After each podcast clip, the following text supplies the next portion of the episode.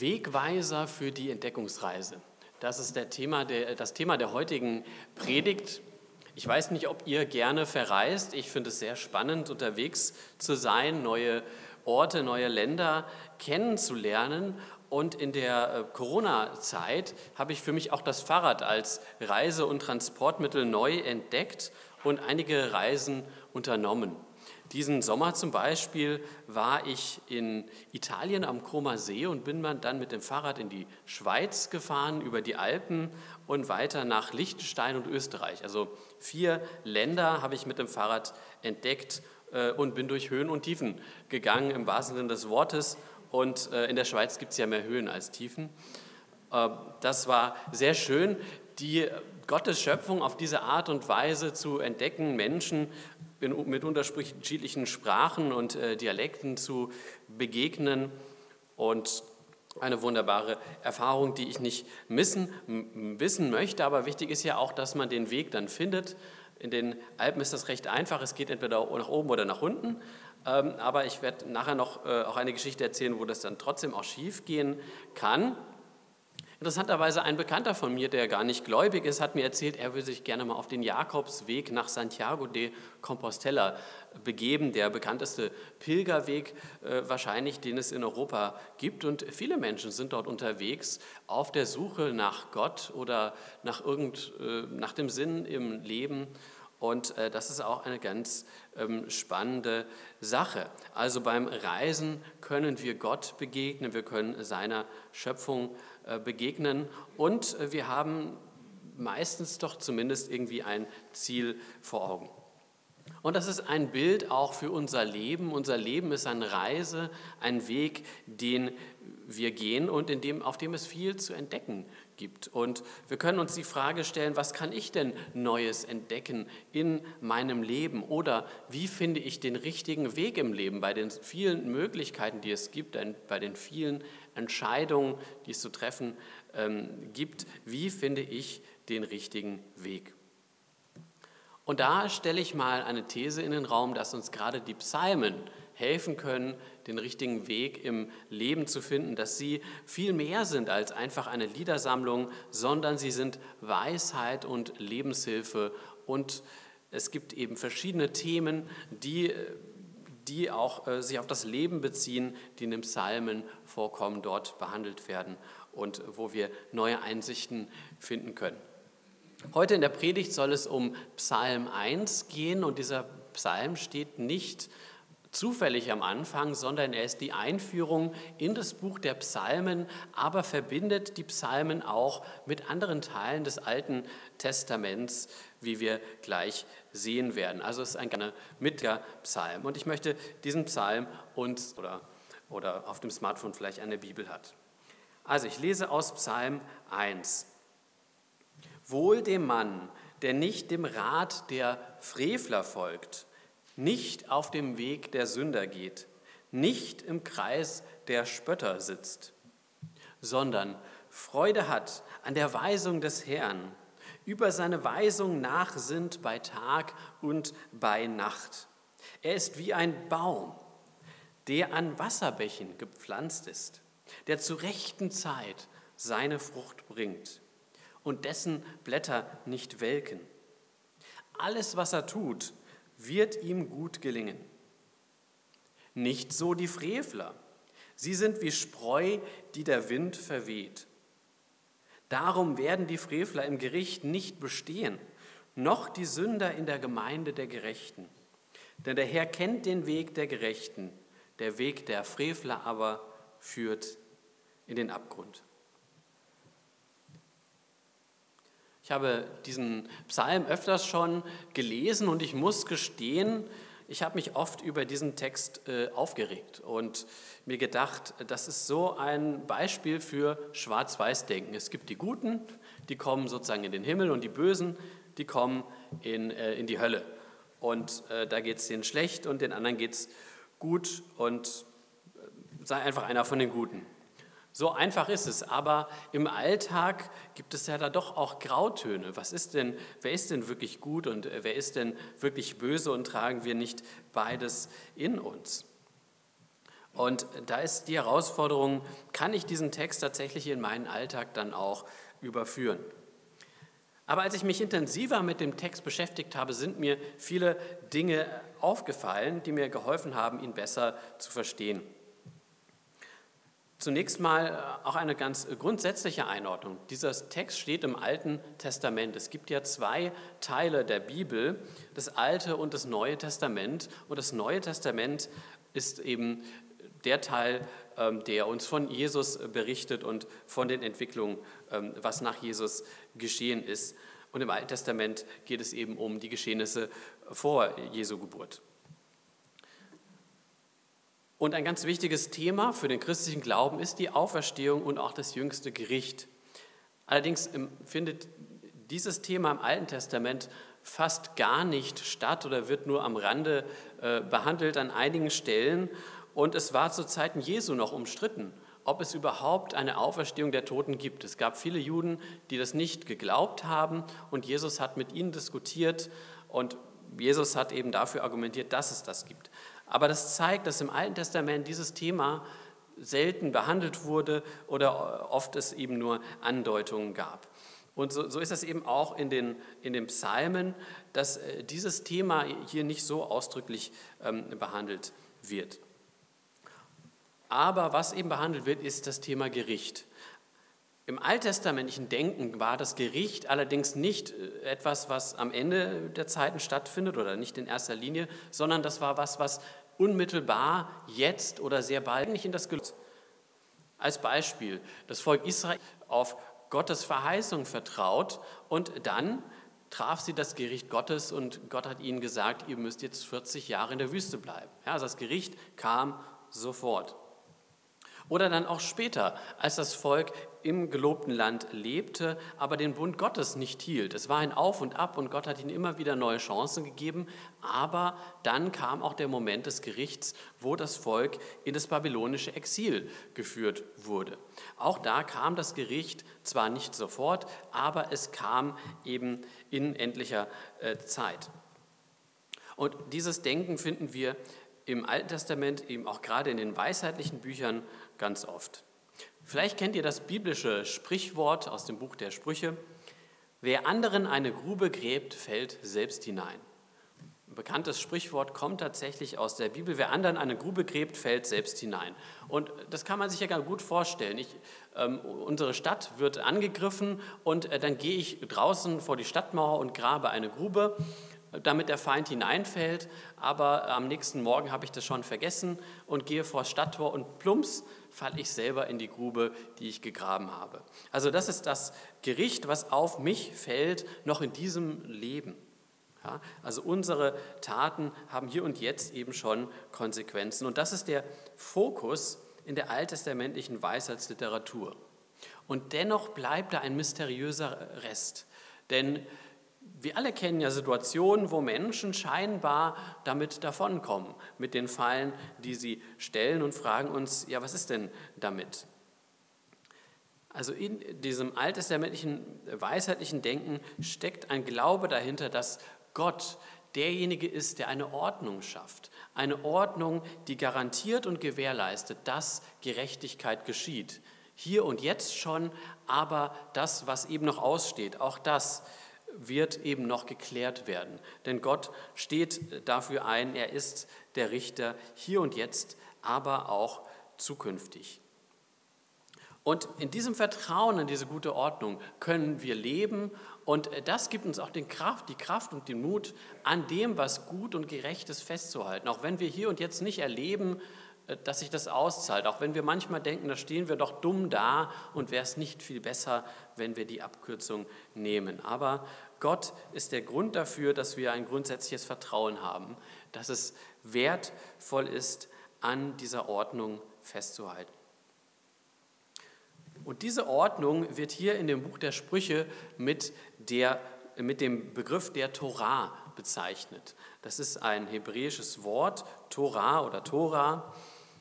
In vielen Bibelübersetzungen wird das mit Gesetz übersetzt, aber das halte ich für missverständlich oder sogar falsch. Ich finde es sehr schön, wie es jetzt hier übersetzt wurde in der Einheitsübersetzung. wohl dem Mann, der Freude hat an der Weisung des Herrn. Das ist eigentlich die wörtliche Übersetzung der Torah. Es ist eine, eine Lehre, eine Unterweisung, eine Weisung. Einer der ähm, Psalmenausleger, den ich äh, gelesen habe, der hat sogar von der Wegweisung gesprochen. Und das fand ich fand Gott eine sehr passend in diesem Text, weil es ja darum geht, den richtigen Weg. Fünf Bücher Mose am Anfang der Bibel, die eben die Torah ähm, ausmachen und die eben uns äh, aufzeigen, wie wir ein gutes Leben leben können. Und für uns im, Christ, im ja, Christen im weiteren Sinne ist es natürlich die Bibel als Ganzes und insbesondere eben auch die Lehren Jesu, der uns den Weg weist, den Weg in seine Nachfolge. Nun ist so ein Wegweiser was ganz Praktisches und jetzt möchte ich nochmal zurückkommen auf das Thema Fahrradtour. Es ist schon viele Jahre her, da war ich mit ein paar Freunden auf einer Fahrradtour im Taunus. Wir wollten hoch auf den Feldberg fahren und wir waren zu zweit vorne weg, der Rest der Gruppe war ein bisschen weiter hinten und äh, dann sind wir irgendwann zu zweit am Gipfel angekommen und von den anderen war weit und breit nichts zu sehen äh, obwohl wir jetzt nicht besonders ähm, schnell da waren und haben wir uns gefragt, was ist denn mit den anderen nur los? Und wir haben eine Weile gewarten müssen, bis sie dann kamen. Und dann haben sie uns gesagt, ja, wir sind falsch abgebogen und wir sind auf den Gegenanstieg hochgefahren. Also wir waren oben auf dem Berg, aber auf dem falschen. Und äh, dann sind wir wieder runtergefahren und dann wieder hochgefahren. Und deswegen hat es so lange gedauert. Ja, also entweder haben die nicht, äh, nicht aufgepasst, haben die äh, Wegweiser nicht gesehen oder es gab keine Wegweiser und dann läuft das schief. Also ein Wegweiser ist, ist ja wirklich was Positives und so wird eben die Torah hier dargestellt. Sie steht unter einem positiven Vorzeichen. Dieser ganze Text ist äh, nicht äh, im Stile einer Aufforderung geschrieben, tue das Gute, lass das Böse sein, sondern es ist eine Glückseligpreisung. Wohl dem Mann, der Freude hat an der Weisung des Herrn. Dieselbe Form finden wir auch bei Jesus übrigens wieder in seiner Bergpredigt, wo er sagt, selig sind die geistlich Armen, selig sind die nach Gerechtigkeit hungern. Und äh, da wird eben ein Ideal beschrieben und gesagt, ja, wenn das in unserem Leben, wenn das in unserem Herzen ist, dann haben wir was richtig gemacht. Dann sind wir auf einem guten Weg. Und, und danach lasst uns streben. Es wird positiv dargestellt. Und das ist so, wie wenn man einen Menschen sieht, der, der ein Vorbild ist und man sagt einfach nur, wow, das, das, das ist echt ein toller Charakterzug, das möchte ich auch haben. In dem Sinne können wir diesen Psalm verstehen. Ich denke dabei an die Begegnung, die Jesus hatte mit seinen guten Freundinnen Maria und Martha, die ihn oft zu sich äh, nach Hause eingeladen haben. Und Martha war eine sehr geschäftige Frau, die ähm, sehr gastfreundlich war und sich um alles gekümmert hat. Und äh, Maria saß dann bei Jesus und den anderen Männern und hat zugehört, was Jesus so gelehrt hat, hat das in sich aufgenommen. Und Martha war sehr gestresst und hat sich geärgert, dass Maria nicht in der Küche geholfen hat und hat sich bei Jesus beschwert und gesagt, sag doch mal was, dass Maria hier auch mal mithilft. Und Jesus sagt, weißt du was, Martha, Maria hat das gute Teil erwähnt. Sie ist jetzt hier, ich bin hier und sie nimmt das in sich auf. Sie nimmt diese Wegweisung in sich auf und sie wird das noch brauchen, denn ich bin irgendwann, also das hat er nicht gesagt, aber das, er hat auch ähm, im Zusammenhang reinlesen, dass es dann bei ihr blieb, diese Wegweisung, die Lehre, die Jesus weitergegeben hat. Und das ist auch so ein Wow-Moment, wo Jesus sagt, wow, da ist jemand, der nimmt das in sich auf und lässt das an sich ran, diese Wegweisung. Und so ist es auch mit diesem Mann, der hier dargestellt wird. Da steht Mann, aber das meint alle Arten von Menschen natürlich, ähm, die sich darauf einlassen, die diesen Weg äh, gehen. Und das Interessante ist auch, es geht um Freude an der Weisung des Herrn. Also der Schreiber sagt nicht, wohl dem Menschen, der äh, so viel Angst vor Strafe hat, dass er dann doch das, äh, dass er dann doch das tut, was Gott sagt, oder der sich jeden Tag quält, irgendwie in seiner Bibel zu lesen. Nein, er sagt wohl dem, der Freude hat, der Lust hat. Eigentlich steht hier im hebräischen Wort äh, das Wort Lust. Ich will gar nicht wissen, woran ihr denkt, wenn ihr das Wort Lust hört, aber hier geht es darum, über die Weisung des Herrn nachzudenken. Und zwar Tag und Nacht. Da ist eigentlich kein Ende. Also, ähm, das ist auch eine Redewendung, das heißt nicht, dass man nicht auch mal äh, schlafen gehen sollte ähm, und das Buch äh, beiseite und ähm, zur Ruhe kommen. Äh, das ist natürlich auch klar. Aber es ist damit gemeint, das ist eine umfassende Lebenshaltung. Wir sehen das auch in der Tora selbst dargestellt in einer sehr wichtigen ähm, Stelle in Deuteronomium 6. Das wird auch von Jesus zitiert als das wichtigste Gebot überhaupt.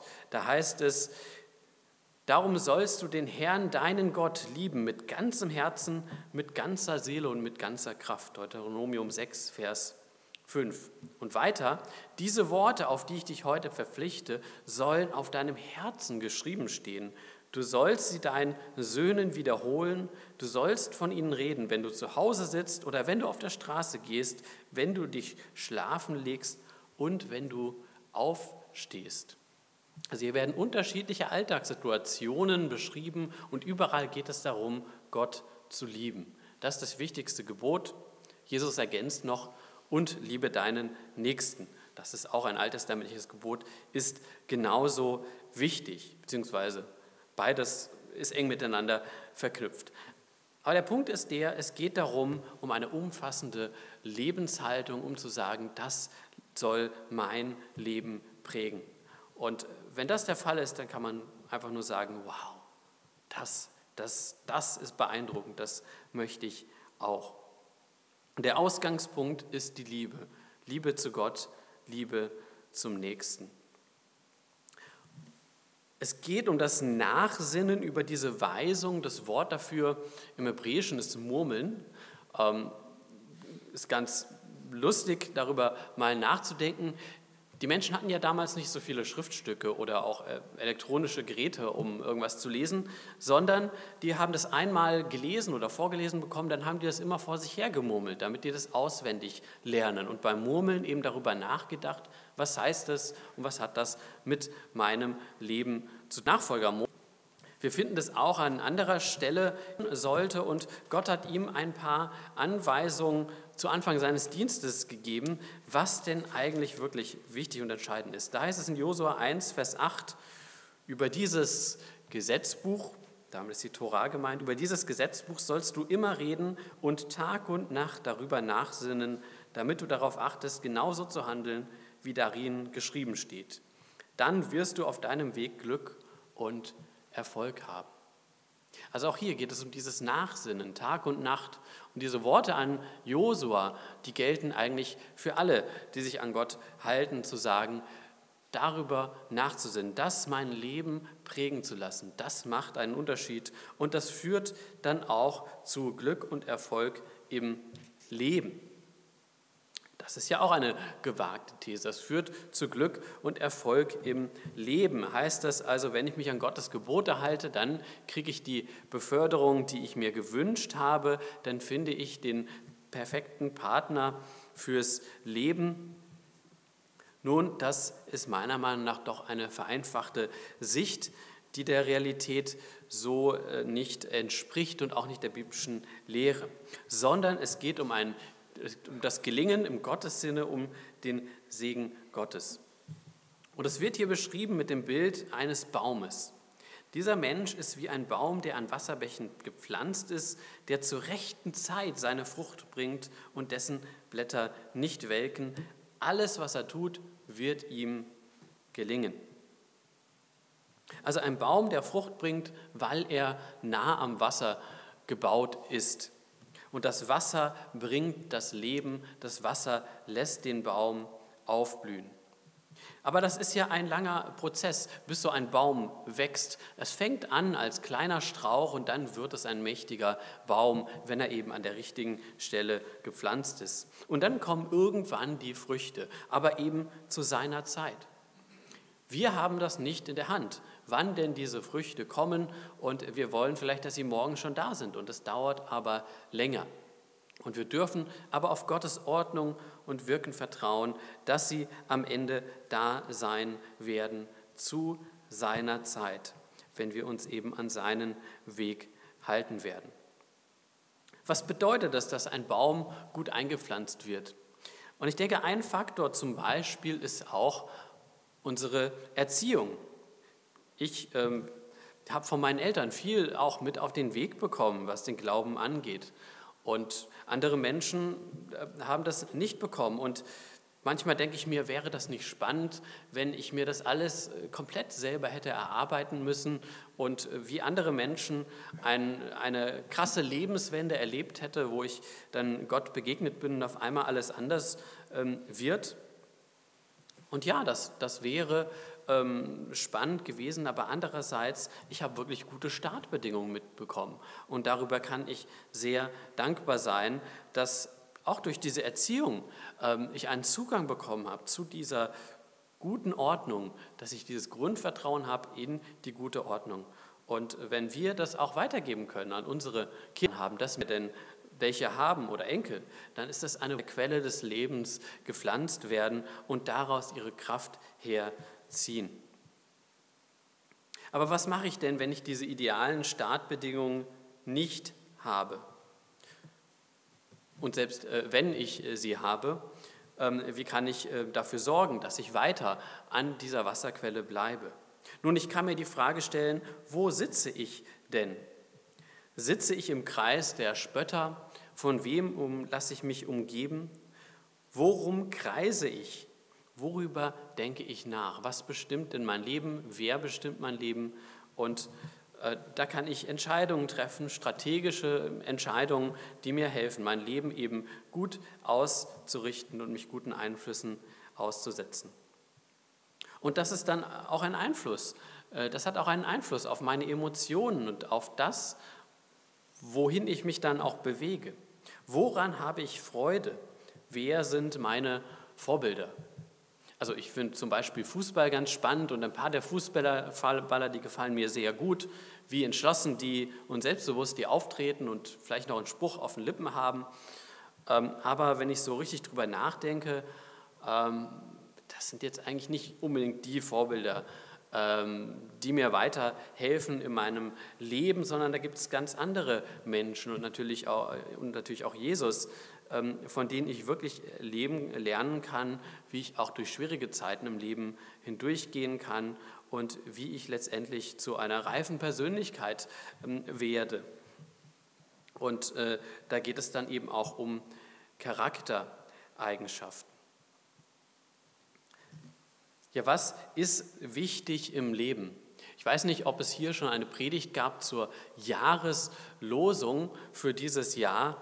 Alles, was ihr tut, soll in Liebe geschehen. Das teilt Paulus seiner Gemeinde in Korinth mit. Warum sagt er das? Weil es nicht so viel Liebe gab in der Gemeinde in Korinth. Und diese Herausforderung ist mit uns geblieben in den letzten 2000 Jahren. Paulus hat dann noch mehr zum Thema Liebe geschrieben, von dem Hohelied der Liebe, was Liebe alles ist und was sie nicht ist und dass alles, was wir tun, ohne Liebe eigentlich wertlos ist. Und am Ende, sagt Paulus, bleiben diese drei, Glaube, Hoffnung, Liebe, aber die Liebe ist die größte unter, größte unter ihnen. Das sind die Wasserbäche in unserem Leben, wo Gott, äh, Gottes Geist in uns hineinströßt, wenn er uns Glaube schenkt, wenn er uns Liebe schenkt, wenn er uns Hoffnung schenkt. Das eröffnet eine neue Perspektive in unserem Leben, dass wir diesen Glauben an diese positive Grundordnung haben und dass wir Liebe annehmen, aber auch weitergeben können. Das macht einen Unterschied nicht nur in unserem Leben, sondern in der gesamten Welt. Und wir brauchen das so sehr, dass dieses Wasser des Lebens von, äh, von Glaube, Hoffnung und Liebe in die Welt hineinfließt. Das Leben ist eine Entdeckungsreise und es gibt so viel Gutes zu entdecken. Und der Weg mit Gott, der bringt tiefe Freude im Leben.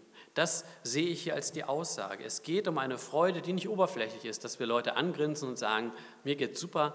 Nein, es ist eine Freude, die auch durch das Leid durchträgt und äh, auf Gott selbst ausrichten. Ich denke da an das Bild einer Sonnenblume. Wenn man an einem Feld von lauter Sonnenblumen entlangläuft, dann merkt man, die sind alle in Richtung der Sonne ausgerichtet. Die können ihren Standort nicht ändern, aber die können ihre Ausrichtung ändern. Und dadurch kommt die Sonne in ihr Leben und schenkt ihnen Leben und hilft ihnen aufzublühen. Und so können auch wir uns an Gott an sein, und an Jesus und an seinem Weg ausrichten und dadurch mehr von seinem, seiner Liebe, von seiner Hoffnung in unser Leben hineinlassen. Und nun habe ich viel über das Alte Testament gesprochen. Jetzt möchte ich nochmal speziell die christliche Perspektive erleben, äh, erwähnen, nämlich dass wir da eine Perspektive hin auf die Ewigkeit haben. Die Samen, die wir in diesem Leben sehen, die gehen in der Ewigkeit auf. Manchmal erfahren wir das hier und jetzt schon, dass wir Liebe weitergeben und dass wir merken, da kommt auch was zurück und das ist wunderbar. Aber manchmal haben wir das Gefühl, das wird überhaupt gar nicht wahrgenommen, gesehen oder das ist nutzlos oder das versandet. Aber das sind die Samen, die dann in der Ewigkeit aufgehen und dort weiter blühen. Und ebenso ist es auch mit den schlechten Samen, die wir uns in unserem Leben ähm, aussehen, dass diese aufblühen vielleicht hier noch verdeckt werden von anderen Gräsern, aber in der Ewigkeit wird es dann offenbar, was wirklich dahinter steckt und dass es Unkraut ist und dann wird dieses Unkraut ausgerissen. Ja? Und Jesus hat da sehr deutlich äh, davon äh, gesprochen an äh, vielen Anlässen. Und eine Stelle möchte ich vorlesen aus Matthäus 13, ein Gleichnis ab, äh, ab Vers 24. Mit dem Himmelreich ist es wie mit einem Mann, der gute Samen auf seinen Acker säte. Während nun die Leute schliefen, kam sein Feind, säte Unkraut unter den Weizen und ging wieder weg. Als die Saat aufging und sich die Ältesten, die, die Ehren bildeten, dann kam auch das Unkraut zum Vorschein. Da gingen die Knechte zu dem Gutsherrn und sagten, Herr, hast du nicht gute Samen auf deinen Acker gesät? Woher kommt dann das Unkraut? Er antwortete, das hat ein Feind von mir getan. Da sagten die Knechte zu ihm, sollen wir gehen und es ausreißen? Er entgegnete, nein, sonst reißt ihr zusammen mit dem Unkraut auch den Weizen aus. Lasst beides wachsen bis zur Ernte. Wenn dann die Zeit der Ernte da ist, werde ich den Arbeitern sagen, sammelt zuerst das Unkraut und bindet es in Bündel, um es zu verbrennen. Den Weizen aber bringt in meine Scheune. Einerseits beschreibt Jesus sehr deutlich die Macht des Bösen und wie es um sich greift und wie es auch ähm, am Ende immer noch da sein wird, wie es aber auch gerichtet werden wird. Und andererseits ist der Auftrag an uns Menschen klar, dass wir uns auf den Wachstum des Weizens konzentrieren. Und so stehen wir auch manchmal vor der Herausforderung, wie gehen wir jetzt um mit Menschen, die wir für böse halten? Ähm, können wir die vielleicht zurechtweisen, dass sie wieder auf den richtigen Weg ähm, finden? Manchmal laufen das machen, aber die Herausforderung besteht, dass wir selbst wir wissen es ganz genau und Jesus warnt oft eben auch davor zu richten, auf das wir selber nicht gerichtet werden, dass wir schauen, was ist, sind wirklich unsere Motive. Ist es der Wunsch, dem anderen ähm, zu helfen, seinen Weg zu finden, oder ist es vielleicht auch unsere eigene Bestätigung, die wir darin suchen, indem wir bei jemand anders einen Fehler finden? Und das sind nicht die christlichen Tugenden, sondern das sind die Früchte des Geistes, von denen Paulus schreibt in Galater 5, Vers 22. Liebe, Freude, Friede, Langmut, Freundlichkeit, Güte, Treue, Sanftmut und Selbstbeherrschung. Das sind die Früchte, die an diesem Baum blühen, der an Wasserbächen gepflanzt ist. Und das wünsche ich mir mehr und mehr, dass diese Früchte sichtbar werden, dass dieser Erfolg Gottes in meinem Leben sichtbar wird und weitere Früchte trägt und lasst uns danach ausstrecken, so wie eine Sonnenblume sich nach der Sonne ausstreckt. Und möge Gott uns geben, dass wir mehr und mehr von diesen Früchten in unserem Leben erfahren. Amen. Wir möchten gemeinsam